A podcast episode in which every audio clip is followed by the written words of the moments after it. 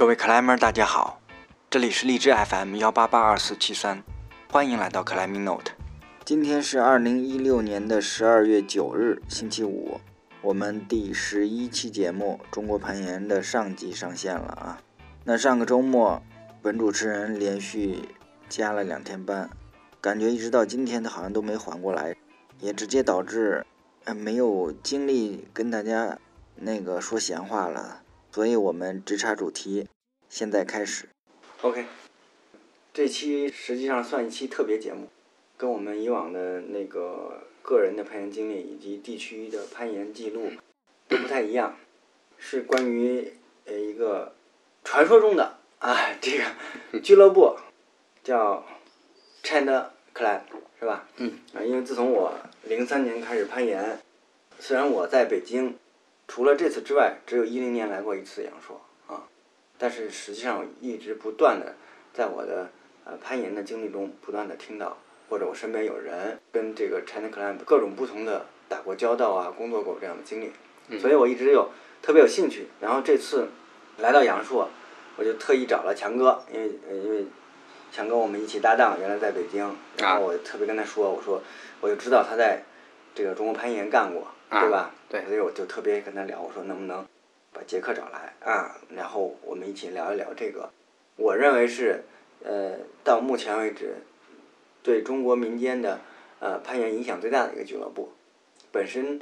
呃这个做 climbing note 一个重要的想法就是想记录啊，所以找到呃杰克啊这次我们这期的嘉宾，然后把这个东西给我们讲述一下。好吧，那杰克，嗯，你你先自我介绍一下呗，嗯。啊，我叫杰克，就住在阳朔。嗯。我比你攀岩还晚一年。啊。我是零四年的时候开始接触攀岩，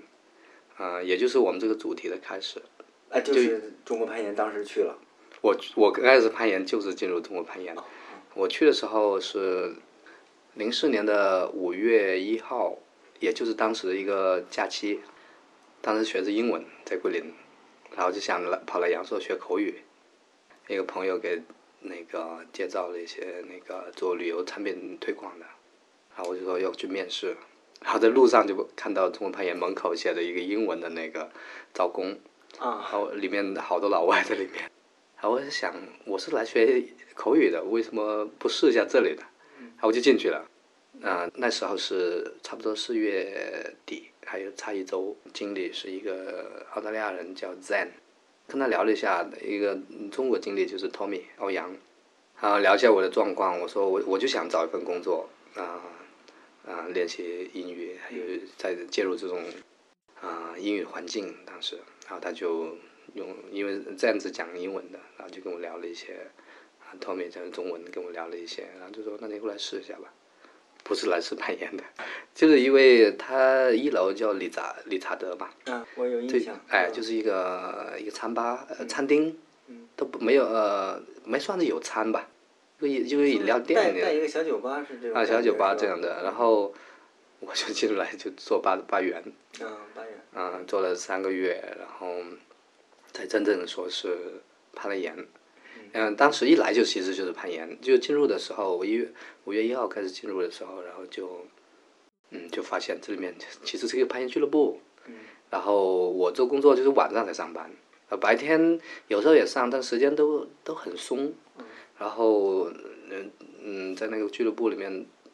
教室里查的就是中国攀岩，然后就好多攀岩者在里面。嗯。他自己有个小岩壁，然后就白天没事就跟他们去攀岩，就这样子。啊，澳大利亚的那个攀岩者捡了一些技术，我就跟他们爬下捡了一点，然后记得还跟以色列的几个朋友就爬了一下，反正每个人都是身上就捡了一点。三个月以后，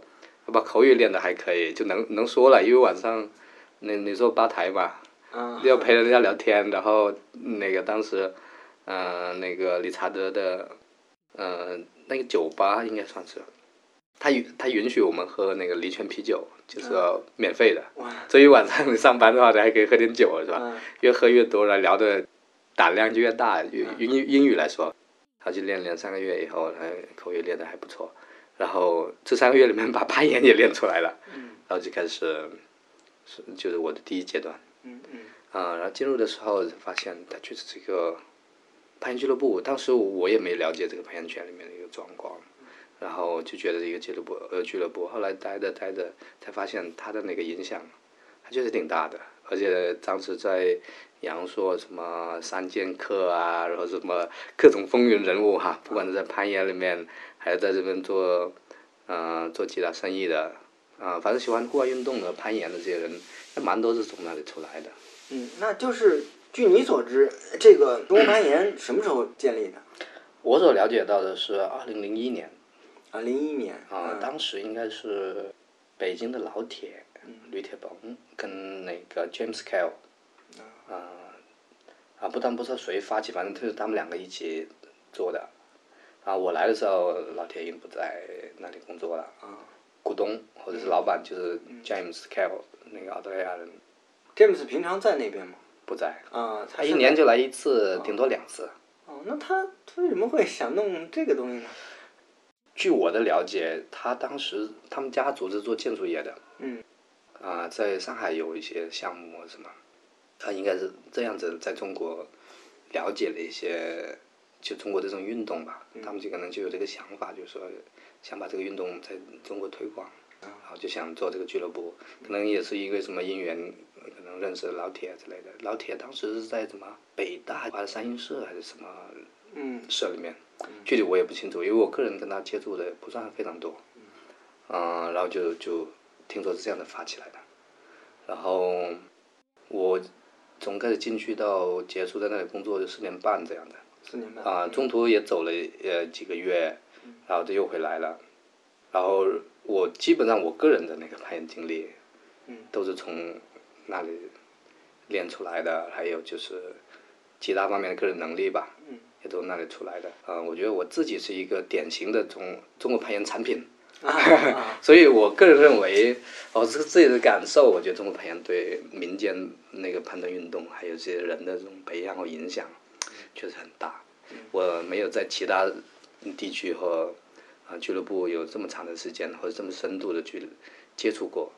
嗯、比较相来说，因为扬州本身它就发展的比较早，但我觉得中国攀岩对这个民间运动影响特别大，因为它的性质可能决定了它的那个，还有它的时间段。嗯它倒不是阳朔或者中国第一个攀岩俱乐部，听说前面还有卡斯特啊，还有什么啊李树还是开的，因为我来的时候，李树已经不在阳朔了，就是他开的那个攀岩俱乐部叫什么来着，我都忘记了。呃，但是中国攀岩的那个，呃，那个时间段后，在他那个推动中国民间攀登的那个发展，很大的原因，我觉得是刚好是攀岩运动在民间刚刚兴起，他那个俱乐部的背景，就所谓的意味着澳大利亚人的那个背景，还有他是也比较早的一家俱乐部，啊、国内的人也聚集在那里，国外的人我觉得也对他的影响也很大，因为他他是那个呃，在网上每个季度都在招来自世界各地的这种攀岩者来来工作，有的没有拿工资，有的拿了几百块钱一个月的工资，然后就这样子先后来了，这些人就带了不同的攀岩攀岩理念，呃，技术，包括热情，我觉得，再加上中国的一些比较先行者的一些攀岩呃那个研究嘛，就是所谓的前辈吧，对我来说，嗯，也都有聚集在这里，因为当时在在阳朔，它有一个小岩壁，报石岩壁，然后它那个它那个酒吧的也有特色，就是砖老的那个砖房啊、砖墙结构，呃，老的瓦片呢，屋顶嗯挂了几个红灯笼，灰暗灰暗的，一个小门进去，一个小窗户从外面看进去，就看到一点点里面的报石，就有点那种所谓的饥饿营销那种感觉。啊啊，尤尤其是那时候，我觉得阳朔的背包客旅游特别就占的那个影响力也比较大，就来了各种国内的或或者国外的这种，嗯，所谓的游客吧，或者背包者，看到这种地方这么漂亮的这个 这种阳朔的环境，然后看到这么奇怪，或但是又有点酷的那种感觉，因为它门口挂着一个很大的五角星，然后有一个呃攀岩的一个刻的那个图案。爬在那五角星上面，大了那个墙的差不多一半，所以这个地方里面有一帮老外，或者一或者一帮攀岩者里面，嗯光着膀子啊，光着膀子动来动去的嗯，要不坐在门口，嗯啊，然后坐在里面又是玩又是又是吃又是喝的这种感觉，嗯就是它特别能引来特更多的人进来，觉得这个地方很很奇特。其实我知道，因为杰克现在自己也是属于业内人士，对吧？有自己的俱乐部叫呃大地部落，啊、然后我想就是你应该对目前的这个国内的这些，呃不管是起起码是阳朔的俱乐部啊，这些运动模式应该是比较了解的。然后你觉得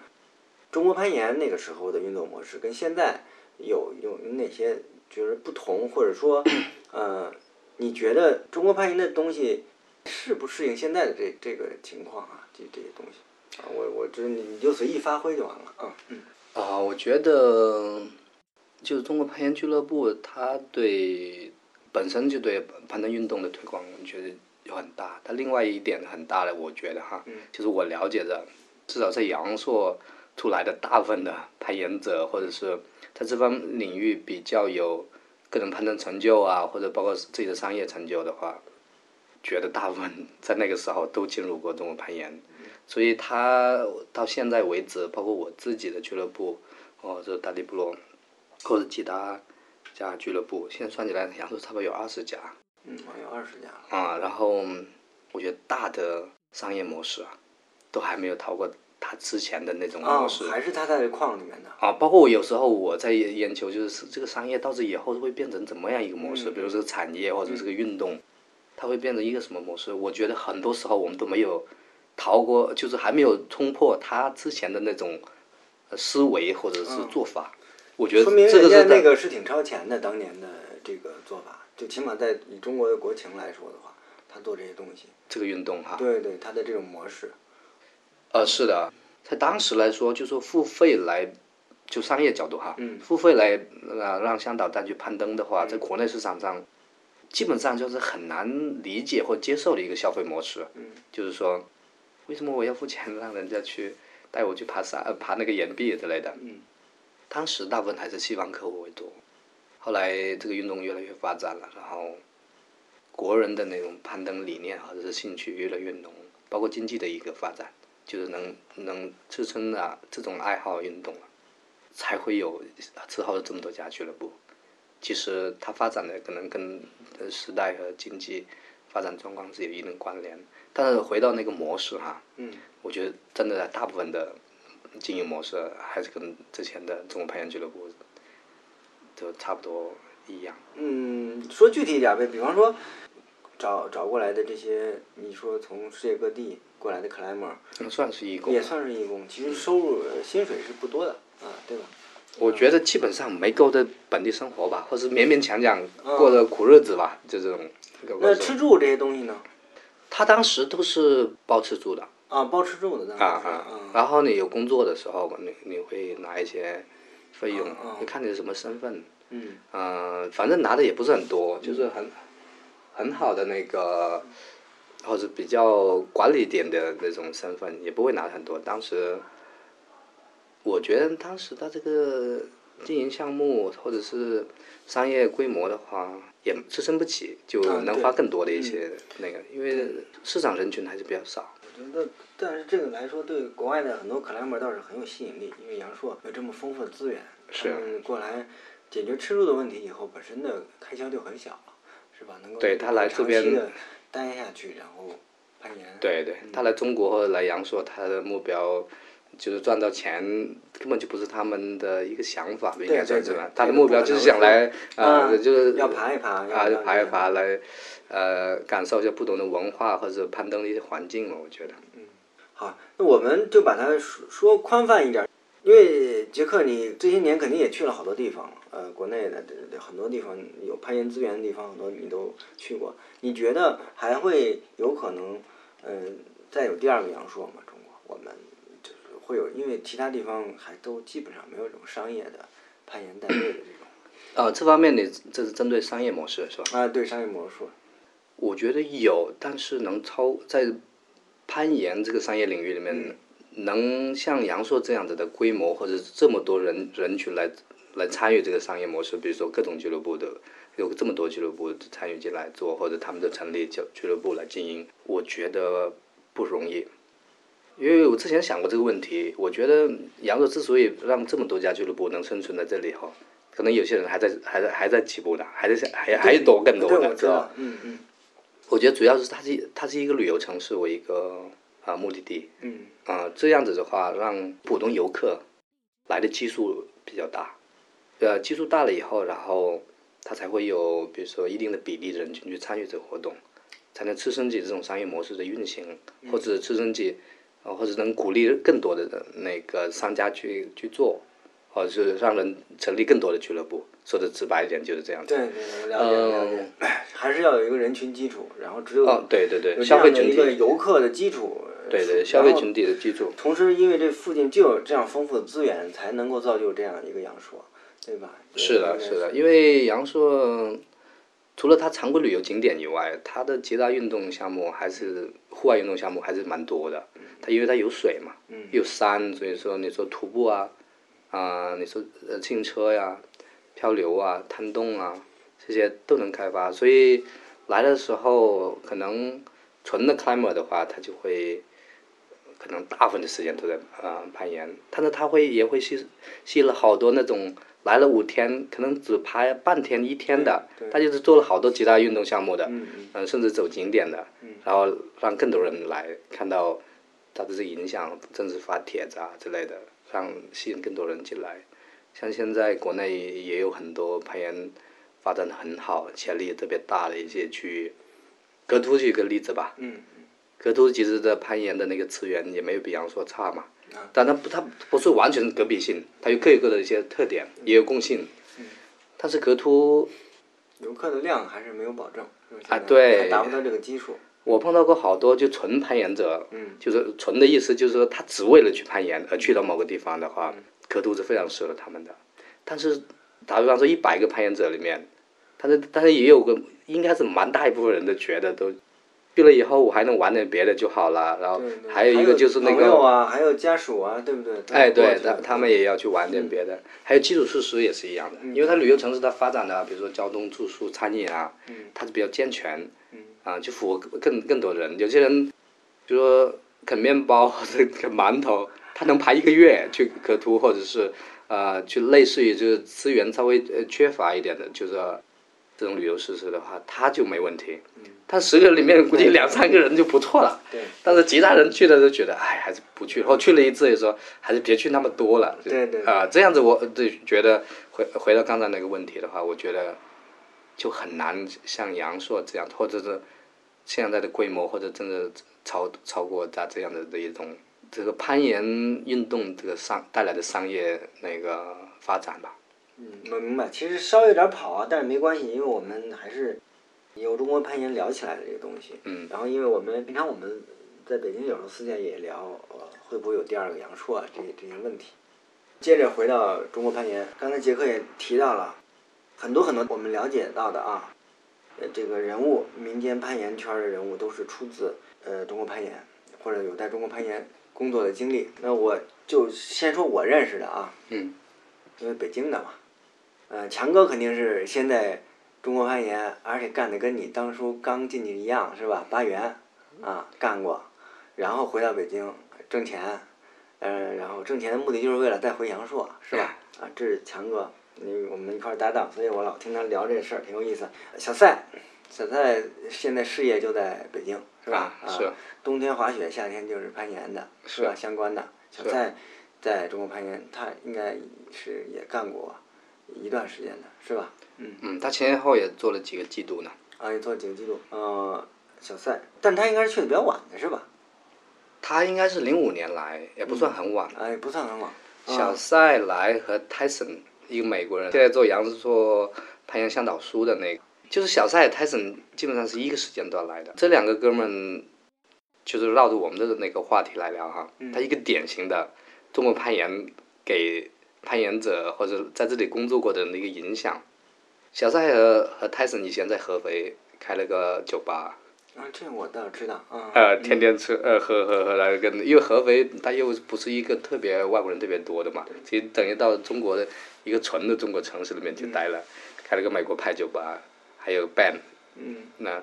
然后开了几年，可能也觉得喝酒喝太多了，也没也没意思了，嗯然后就无意中呃知道中国攀岩就来了，来了也就是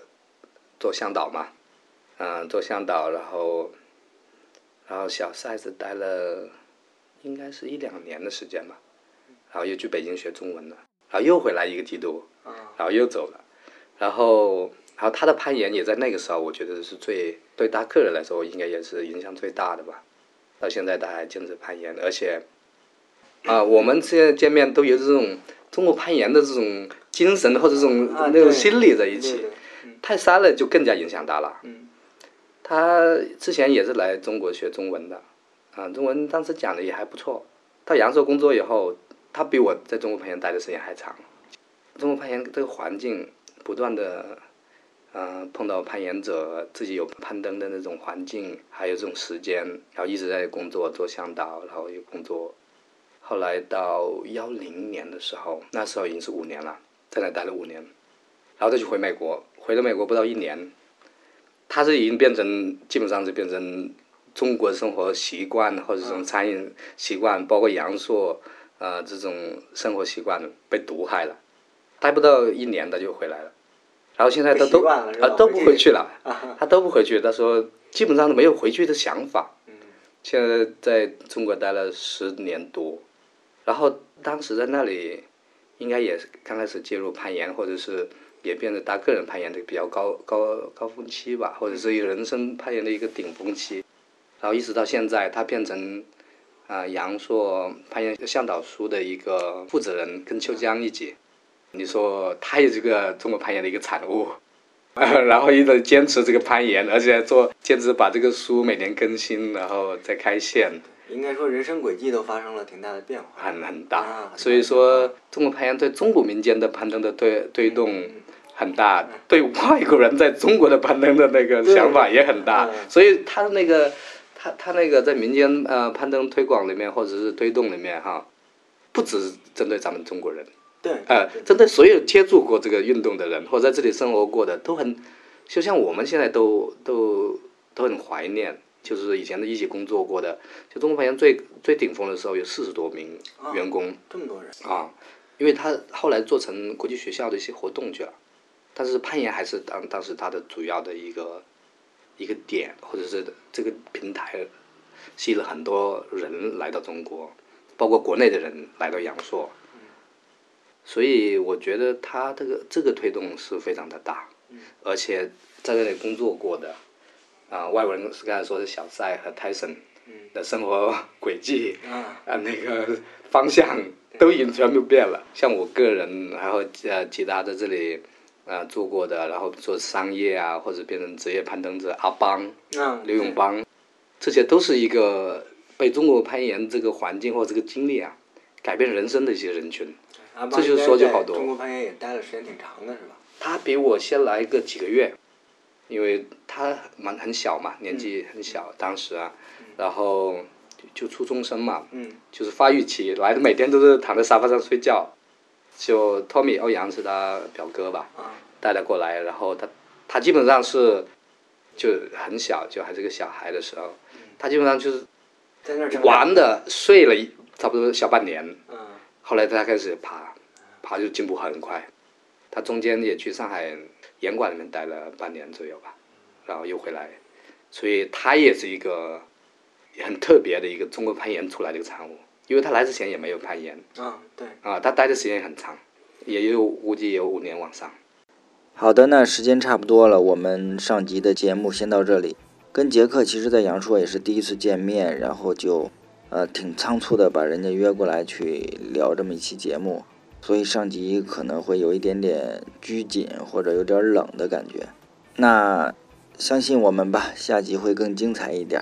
我们下周五再见，谢谢大家，拜拜。